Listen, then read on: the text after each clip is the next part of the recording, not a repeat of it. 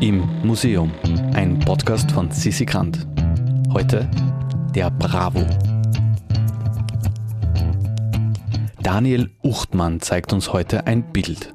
Es handelt sich um ein frühes Meisterwerk des Malers Tizian und es hängt in der Gemäldegalerie des Kunsthistorischen Museums in Wien. Mein Name ist Daniel Uchtmann. Ich freue mich sehr, dass Sie mir zuhören hier aus dem Kunsthistorischen Museum.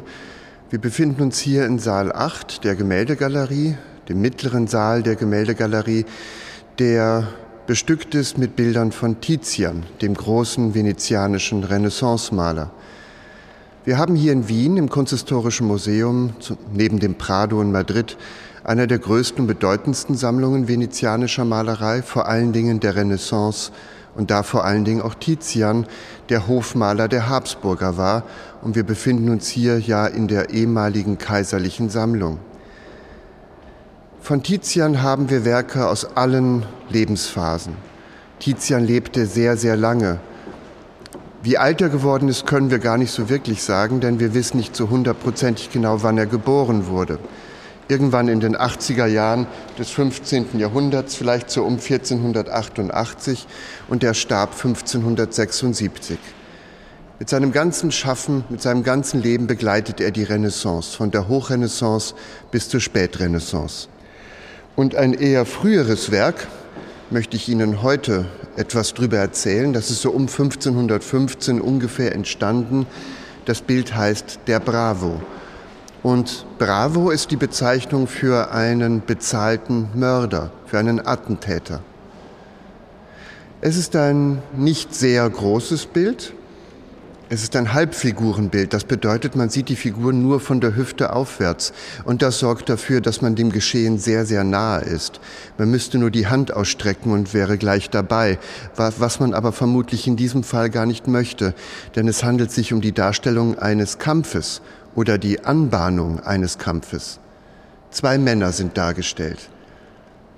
Wir sind ihnen, wie gesagt, sehr nah. Der eine schaut in unsere Richtung, er schaut uns aber nicht an, sondern er wendet den Blick auf einen Mann, der gleich hinter ihm steht.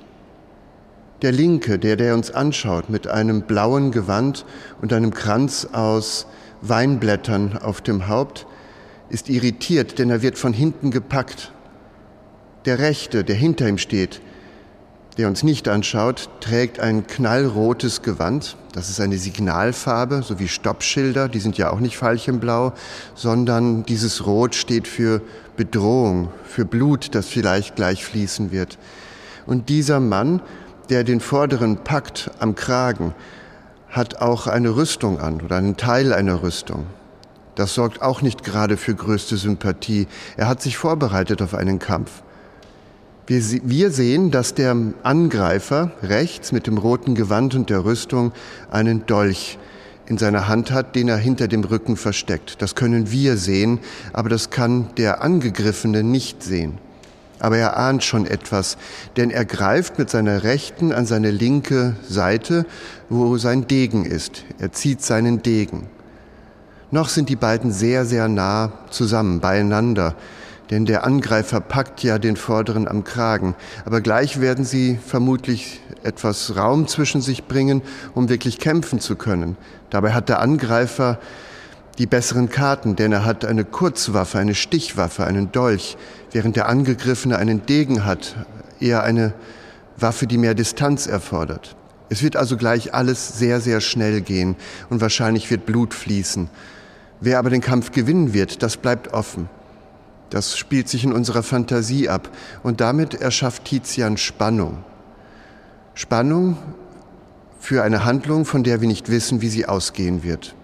Wobei die Sympathien relativ klar verteilt wird und ganz klar möchten wir, dass der Angegriffene nicht verletzt wird.